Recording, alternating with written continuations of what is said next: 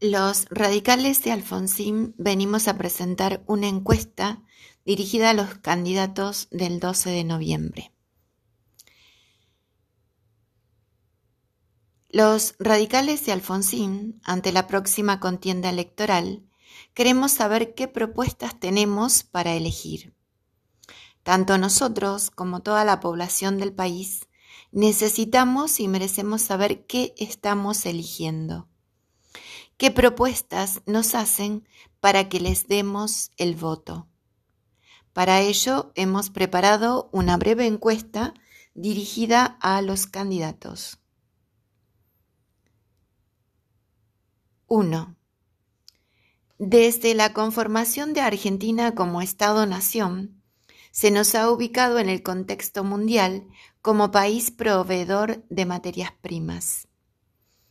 Todos sabemos que esto ha hecho que la plusvalía de esas materias primas quedase en las arcas de los países a las que eran exportadas, porque allí se procesaban hasta convertirlas en diferentes productos terminados con ese valor agregado de la mano de obra, plusvalía. Eso fue lo que generó a lo largo de la historia la desigualdad entre las naciones proveedoras de materias primas nosotros, el tercer mundo o el último, y las que les agregan valor, el primer mundo, porque es ahí donde se generaba el trabajo para mayor cantidad de gente, mientras que acá el trabajo escaseaba. Hoy en día la cosa no ha cambiado mucho. Nosotros seguimos exportando materia prima, oleaginosas, cereales, carnes, metales preciosos, agua, etcétera, etcétera, etcétera. Y seguimos teniendo mucha gente desocupada y en la pobreza. Usted, como candidato a diputado nacional, ¿qué proyecto tiene para que esta matriz de país cambie?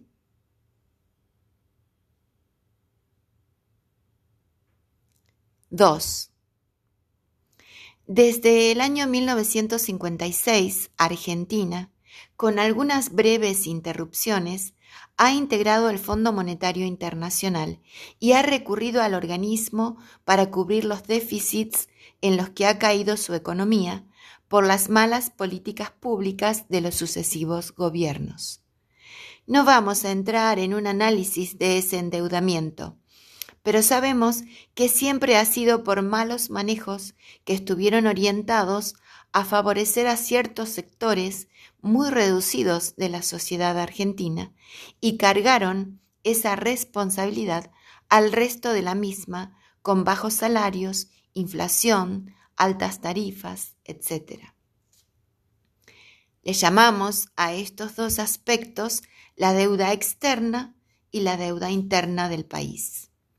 Siempre hubo preocupación por cumplir con la deuda externa, para generar credibilidad en los inversores. Se le ofrecieron y ofrecen aún hoy en día a esos inversores condiciones de entrega de nuestro patrimonio y recursos en bandeja de plata. Mientras, la deuda interna con la mayor parte de la sociedad argentina queda sin pagarse siempre postergada y cada vez en peores condiciones. Más altos índices de pobreza, por ende malas condiciones de seguridad, bajos niveles en educación, salud, transporte, malas jubilaciones, etc. ¿Qué propuesta tiene usted como candidato a diputado nacional para revertir esta situación ¿Y cómo propone continuar la relación con el FMI?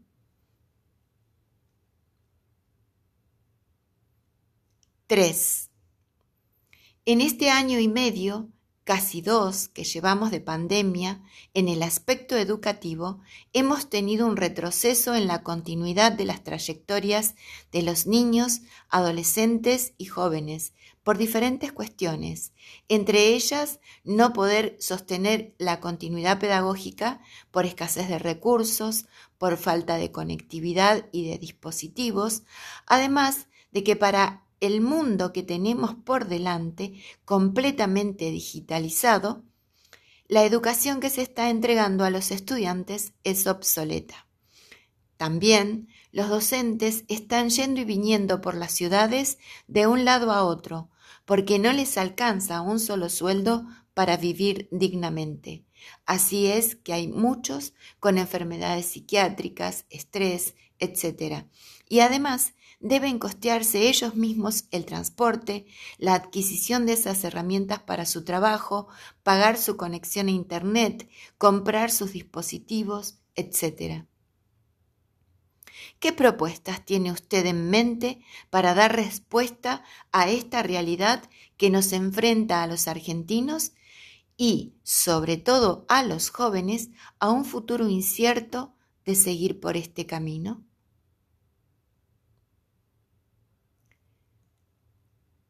4. Desde la década de los 90, con la presidencia de Carlos Menem, las empresas del Estado que daban los servicios esenciales al conjunto de la sociedad fueron a parar a manos extranjeras. Ello no redundó en mejor calidad en los servicios ni en que las tarifas estuvieran más al alcance de todos. Todo lo contrario, el servicio, al ser prácticamente monopólico, porque aunque se hablaba de liberar el mercado, lo cierto fue que prácticamente todas las empresas que daban y dan estos servicios manejan un mercado monopólico y concentrado. Su consigna parece ser, si lo quieres, lo tomas y si no, lo dejas, porque total no hay otro. Usted, como candidato o candidata a diputado o diputada nacional, ahora que muchas de esas concesiones están llegando a su fin. ¿Piensa presentar algún proyecto que busque recuperar estas empresas para el Estado? ¿O bien un control más efectivo, con obligaciones para las empresas de mejorar la calidad de los servicios que brindan y adecuar las tarifas de acuerdo al poder adquisitivo de las personas?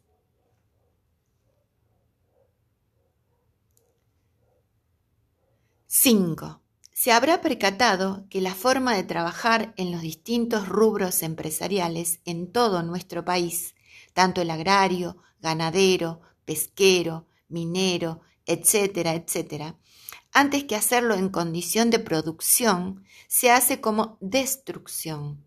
Para dar un ejemplo y no cansar, el modelo productivo agrario destruye el suelo, porque lo hace en siembra intensiva, con lo cual se extrae todo el nutriente de la tierra, dejándola yerma. Por lo mismo, luego necesita agrotóxicos para que mantengan el rendimiento y para combatir los insectos y microorganismos que podrían limitarse en sus efectos si se trabajara de una manera consciente y de forma ecológica. Esto sin mencionar la tala de montes que está llevando a la falta de agua en vastas zonas de nuestro país y los consecuentes incendios, espontáneos algunos e intencionales otros. También las ganaderas con los feedlots, las mineras con todo el daño que causan y dejan tendal de muertes y enfermedades y destruido el lugar donde operan, igual las petroleras, etcétera, etcétera. Preguntamos, ¿Qué propuesta tiene para recuperar el ambiente, restablecerlo y limitar esta forma de producir, más bien de destruir el ambiente y revertirla por una más respetuosa del mismo? 6. En Argentina, el sistema impositivo es injusto vuelca la mayor carga al consumidor y no discrimina en productos básicos que se necesitan diariamente para vivir. También en los servicios la carga impositiva es alta. Esto afecta al consumo y al mercado interno, mientras las grandes fortunas descuentan impuestos con donaciones, presentándose como grandes benefactores de la sociedad, cuando en realidad es dinero que dejan de aportar a las arcas del Estado, es decir, es dinero de todos y no de ellos propiamente. ¿Qué proyecto ha pensado presentar desde su banca de diputado nacional de acceder a ella? Para que este sistema tributario argentino sea más justo, equitativo y contribuya al bienestar de todos?